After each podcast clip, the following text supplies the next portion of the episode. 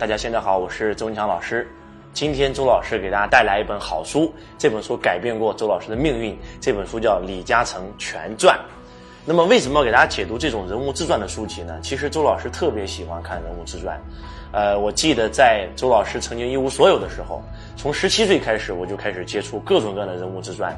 李嘉诚、黄光裕、乔布斯、比尔盖茨等等，马云、史玉柱啊等等。这种只要是当代的成功人物，周老师几乎都研究过他们。而且，其实我们今天给大家解读李嘉诚自传，并不是周老师看的这本书，而是周老师看过所有跟李嘉诚有关的书籍，周老师全部都拜读过。那么，为什么要看这种自传呢？通过自传可以让我们找到属于我们自己的偶像。当我们找到我们自己的偶像的时候，我们可能因为这个人的故事，让我们升起梦想，让我们有了一个目标，有了一个方向。而且我们能够从这本书里面找到我们当下的很多很多的问题，所以今天周老师给大家解读《李嘉诚全传》这本书的目的，并不是为了让大家去看这一本书，而是要养成看商业传记书的习惯。那么，为什么要养成看习惯呢？因为当你养成看这种商业书籍的习惯的时候，当你一旦找到属于你自己偶像的时候，他们的成功力量都可以瞬间为你所用。而且可能周老师看书的方法跟别人看书的方法也不太一样。我们这一次节目会给大家详细的解读，那周老师是如何看这种商业自传的书籍的？那首先，我们先来进入这本书啊。那这本书写的我觉得非常好啊，叫《李嘉诚全传》，他几乎是把李嘉诚先生从这个这个还没有出生之前，整个李家的家谱啊，然后从唐朝开始一直，然后讲到李嘉诚出生，然后讲到李嘉诚这个。从小学，然后一直到今天，能够成为这个华人首富的一些核心，所有故事，包括涉及到他的创业，涉及到他的爱情、他的婚姻，所有的一切讲的比较全啊。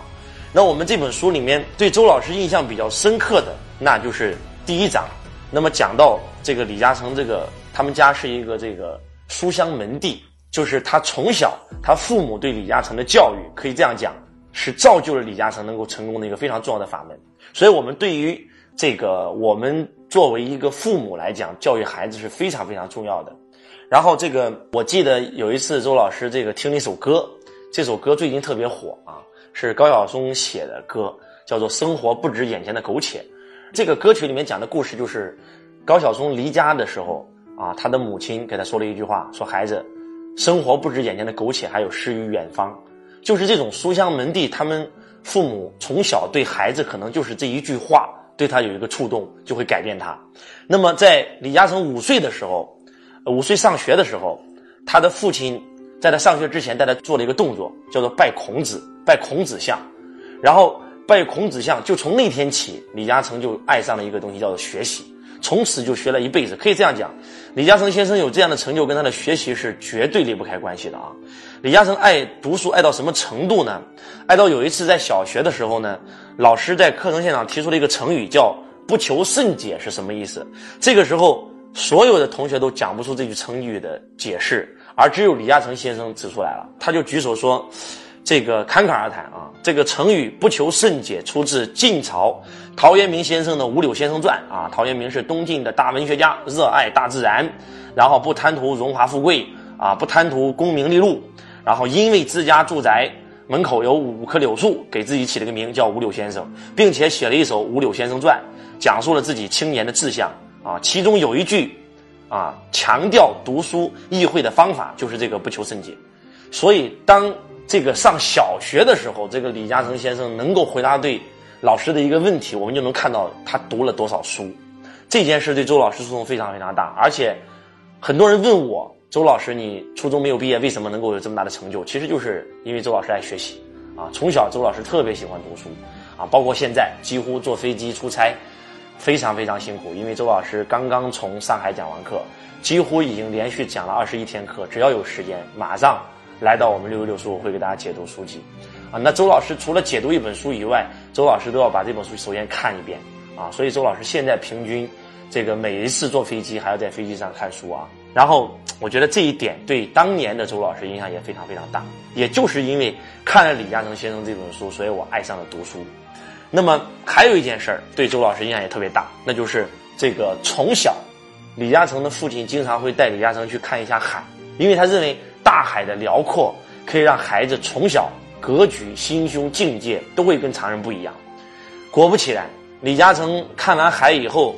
就升起了一个梦想。他说：“我要长大以后要成为一个船长，这就是他第一个梦想。”所以，所谓李嘉诚的公司，就经常被李嘉诚比喻成一个一艘船，啊，他会很自豪的告诉他的部下：“我就是船长，我就是这条行进在。”波峰浪谷当中船的船长，所以培养孩子最重要的第一个就是让孩子爱学习，第二个就是让孩子升起梦想。孩子没有梦想，就像鸟儿没有翅膀，长大以后无无法飞翔。当孩子有梦想的时候，有志向的时候，他就会有目标，他就会有方向，他就不会迷茫，他就不会自卑。有梦想的孩子是绝对有自信的。所以，所有的成功其实都来自于梦想。我觉得这一篇。给周老师也是有一个很大的启迪，包括周老师在读到这儿的时候，我觉得李嘉诚能够成功，就在于他从小升起的一个梦想。当年的周星驰一无所有，就是因为在他过生日的时候，他的母亲带他去看了一场电影，那个电影叫《唐山大兄》，是李小龙演的。然后周星驰升起了一个梦想，我要成为像李小龙这样伟大的人，所以他今天才能够成为喜剧之王，成为电影界的票房冠军，就是因为他从小升起了一个梦想。然后。李嘉诚先生呢，从一九二八年出生，一九三三年五岁开始上学，啊，从到一九四零年的时候，在十二岁的时候，因为这个日本侵华的原因，然后李嘉诚呢就全家逃亡到了这个香港，在香港呢就投奔到自己的舅舅家里面，他舅舅呢是做这个钟表生意的，可以这样讲，李嘉诚先生是少小离家，到了香港以后，再一次证明他的父亲对李嘉诚的影响，他的父亲在香港连工作都找不到。但是他的父亲还是坚持要让李嘉诚去上学去读书，而且他给李嘉诚先生制作了一个非常重要的目标，那就是你想在香港立足，必须要学会两个语言，第一个是粤语，第二个就是英语。因为当年的香港是被英国殖民的，英语和粤语几乎是香港的主流语言。而十二岁的李嘉诚在家里面学习成绩很好，然后但是他讲的是潮汕话。啊，闽南语他根本听不懂广东话，更听不懂英语，所以当李嘉诚先生来到香港求学的时候，几乎是觉得一下子从一个优等生变成了一个最差的生。他用了整整一年的时间，想尽无数办法学习英语，然后学习粤语，到最后终于赶上了他同班同学的学习成绩。然后他的父亲因为让李嘉诚上学，然后把自己赚来的所有的钱全部供他读书，自己生病了以后都不舍得去看病。所以到最后的结果就是，在一九四三年的时候，李嘉诚先生十五岁的时候，他的父亲就逝世了。他的父亲死之前，给他讲了一段话，那这句话对李嘉诚影响非常非常的大，啊，呃，他的父亲给他讲了一句话：做人一定要有骨气，求人不如求己，吃得苦中苦，方为人上人。失意时莫灰心，得意时莫忘形。这几句话是他父亲临终之前给他的。讲解，可以这样讲：十五岁的李嘉诚先生讲完以后，坚定的点头。那个时候他听不懂这句话是什么意思，但是这些话在他后面的经商的道路上都给他带来了很大的影响。因为他的父亲从小会教他做人的道理，所以一个孩子能够成功，跟父母的教育绝对是离不开的。那么我们在看到李嘉诚先生能够成功的时候，我们作为父母应该考虑，我们应该如何去教育我们自己的孩子。那么。当李嘉诚的父亲病危以后，李嘉诚就只能够承担起家里的重担，啊，要养自己的弟弟妹妹，要养自己的母亲。十五岁的李嘉诚就开始找工作，那么他找工作找了好多天都找不到工作，因为那个时候香港也被日本人占领，这个香港的经济也一塌糊涂。李嘉诚连续找了十几天工作，才终于找到了一份工作。在他没有找到工作之前，他在香港的舅舅是开钟表行的。曾经给过他一个橄榄枝，说要不你实在不行就来我家上班吧。但是李嘉诚先生跟他母亲说了一句话，说我一定要靠自己，一定要靠自己，让别人看得起我。然后结果在第二天他就找到了工作，这份工作是干嘛的呢？在一个茶楼当一个餐厅服务员。这段经历可以这样讲，给李嘉诚先生造成了一个非常大的影响，因为他在那个时候，在他当这个跑堂业务员的时候，他就开始学会了听别人讲话。然后判断这个人是穷人还是富人，然后慢慢的去听别人生意，有时候他甚至听痴迷了，听到一个非常有钱的富商在跟别人讲他的生意是怎么做，他成功的经验的时候，他听入迷了，入迷到最后，当客人叫他让他去倒水的时候，一不小心把热水这个洒到了客人的腿上啊，都有过这样的经历。所以，当他在做学徒打工的时候，他跟别人不一样。别人可能只是当一天服务员就撞一天钟，但是李嘉诚没有，他还是在学习，而且他在。去茶馆当服务员的时候，他就在跟这些成功人士学习，这些人是怎么成功的，倾听他们讲解。我觉得这个点对周老师启发也很大。我记得那个时候我也是十五岁，周老师十五岁来到这个社会上，进工厂、进工地。我在工地的时候，经常会接触那些成功的人士。我们那个时候架高压线，我们的很多领导都是这个在电业局的一些领导，然后包括给老板开车的司机啊，都是一些当时在我看来很成功的人士，百万富翁。我就经常十五岁的我经常会跟他们在一起，问他们他们是怎么成功的。李嘉诚也是一样，十五岁的时候在酒店、茶馆跑堂的时候就在学习。当他已经学成以后，他就开始接受了他这个舅舅的召唤啊，去到了这个他舅舅的这个钟表公司啊，当了一个钟表职员。除了当职员，他就开始学习如何修表。用了不到三个月，李嘉诚先生就学会了修表，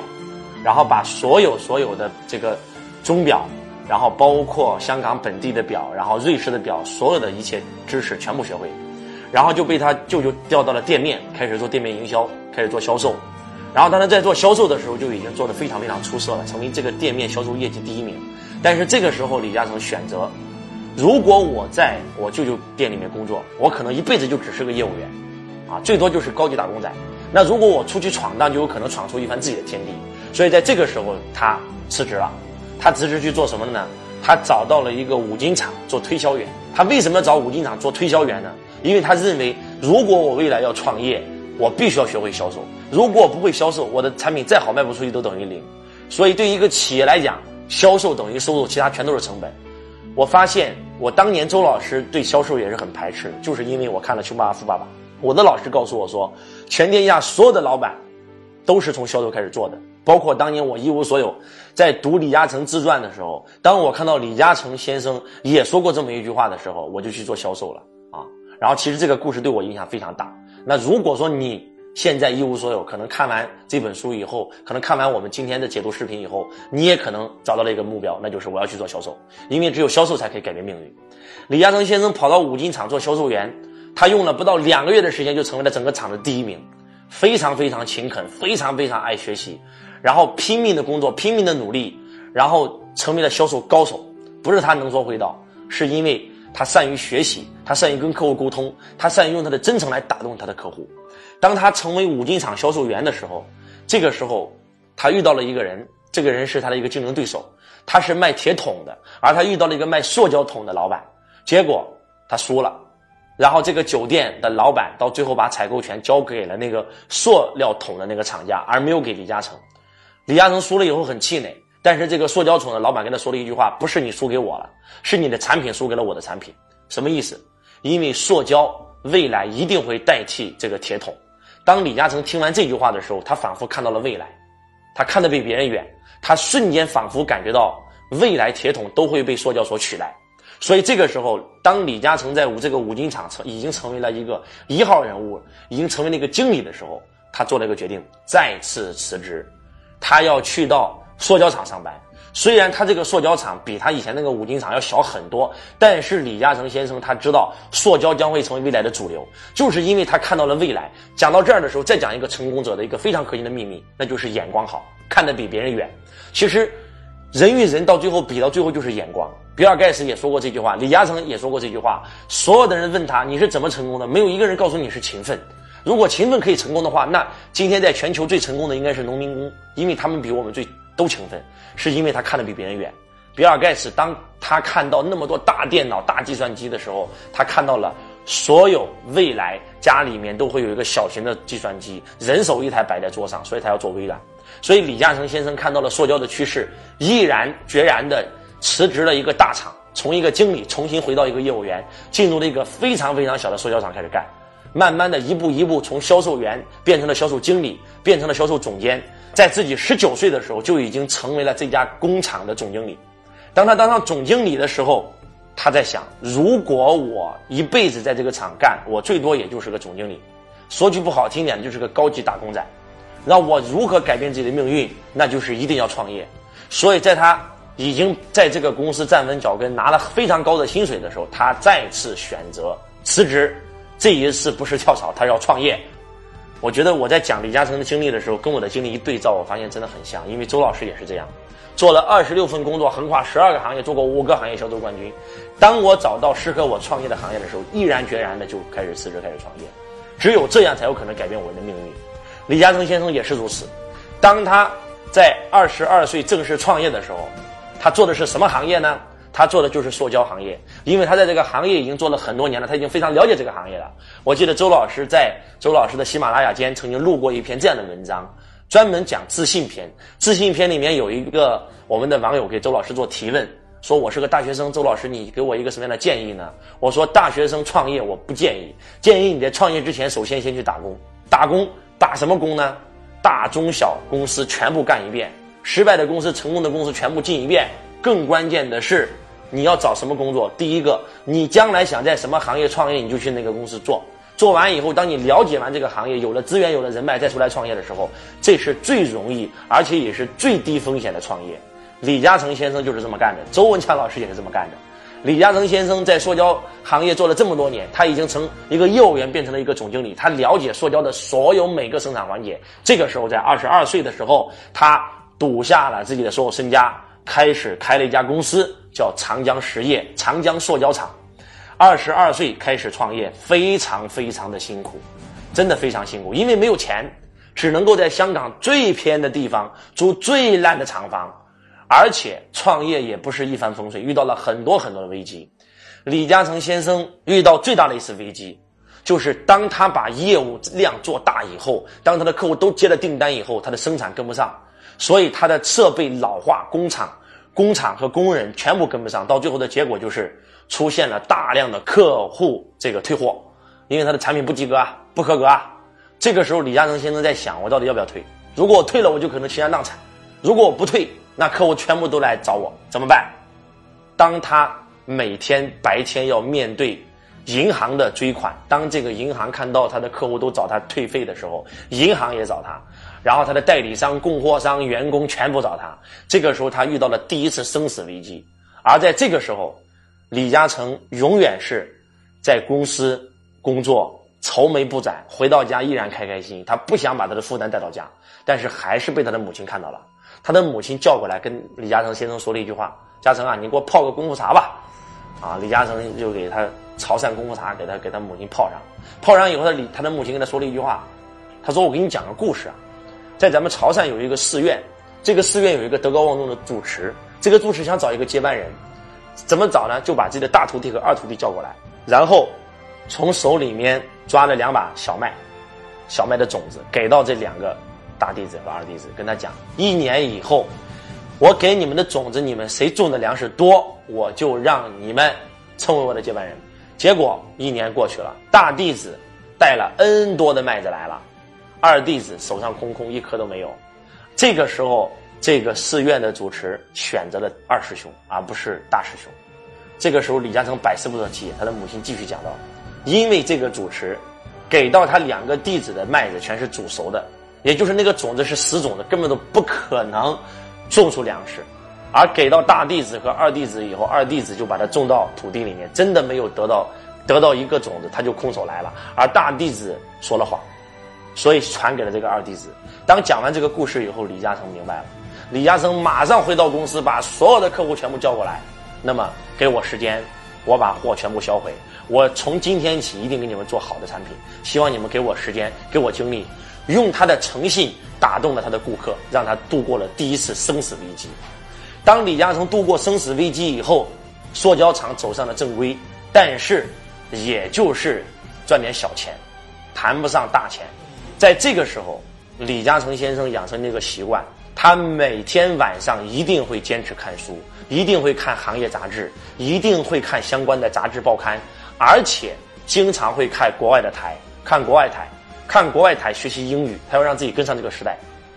同学你好，感谢您收听周文强老师的音频。如果你想学习到周老师的视频，或者参加现场课程学习线上最新微课，都可以联系到我幺八六八二四五。四九幺四幺八六八二四五四九幺四，搜索添加微。同时想加入我们公司的，也可以联系到我。